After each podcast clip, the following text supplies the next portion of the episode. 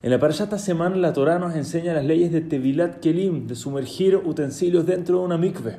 E interesantemente, estas alajot están enseñadas por el Azara Cohen. Inmediatamente todos se preguntan, ¿por qué lo está enseñando el Azara Cohen y no está enseñando Moshe Rabbeinu estas leyes? Enseña el Midrash que Moshe Rabbeinu, justo antes de este episodio, se enojó con el pueblo judío. El pueblo judío había ido a una guerra contra Midian, y Moshe le había dado las instrucciones muy claras de qué tenían que hacer y cómo se tenían que comportar. Y alguna de estas instrucciones el pueblo judío no las siguió exactamente como dijo Moshe Rabenu. Por lo tanto, Moshe Rabenu se enojó.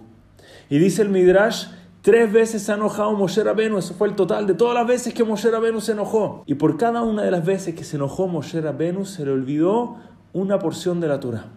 Dice Rabhaim Shmolevitz que si analizamos las tres veces que se enojó Moshe Rabenu, nos vamos a dar cuenta que Moshe Rabenu tenía razón y tenía justificación en cada una de estas veces. A pesar de eso, hubo una consecuencia para Moshe Rabenu porque eso es lo que causa el enojo. Incluso cuando hay razón, cuando hay una buena justificación para enojarse, de todas maneras nos hace un daño.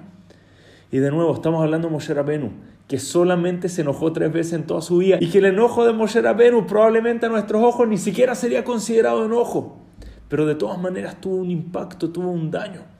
Enseña a nuestros sabios que enojo dentro del hogar es como un gusano dentro de una semilla. Y esta analogía tiene tanta sabiduría. Uno toma una semilla, la ve por fuera y se ve perfecta. No ha cambiado en lo absoluto, se ve hermosa, se ve todo perfecto. Solamente cuando uno lo abre se da cuenta lo dañada que está por dentro, se da cuenta el daño que está causando este gusano adentro de la semilla. Y esto mismo pasa con una persona cuando se enoja. Cuando vemos a esta persona por fuera, todo se ve normal, no parecía tener ni una enfermedad, ni una herida, ni un daño, se ve todo perfecto.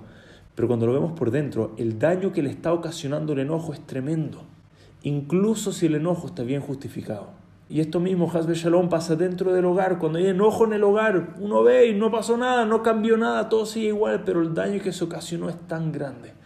Por lo tanto, incluso cuando hay una buena razón para enojarse, cuando tenemos una buena justificación y tenemos razón y nos estamos enojando con razón, el enojo es algo de lo que debemos escaparnos y mantenerlo lo más lejos de nosotros posible, que tengamos el mérito de alejarnos siempre del enojo. Muchas gracias a todos, Shabbat Shalom.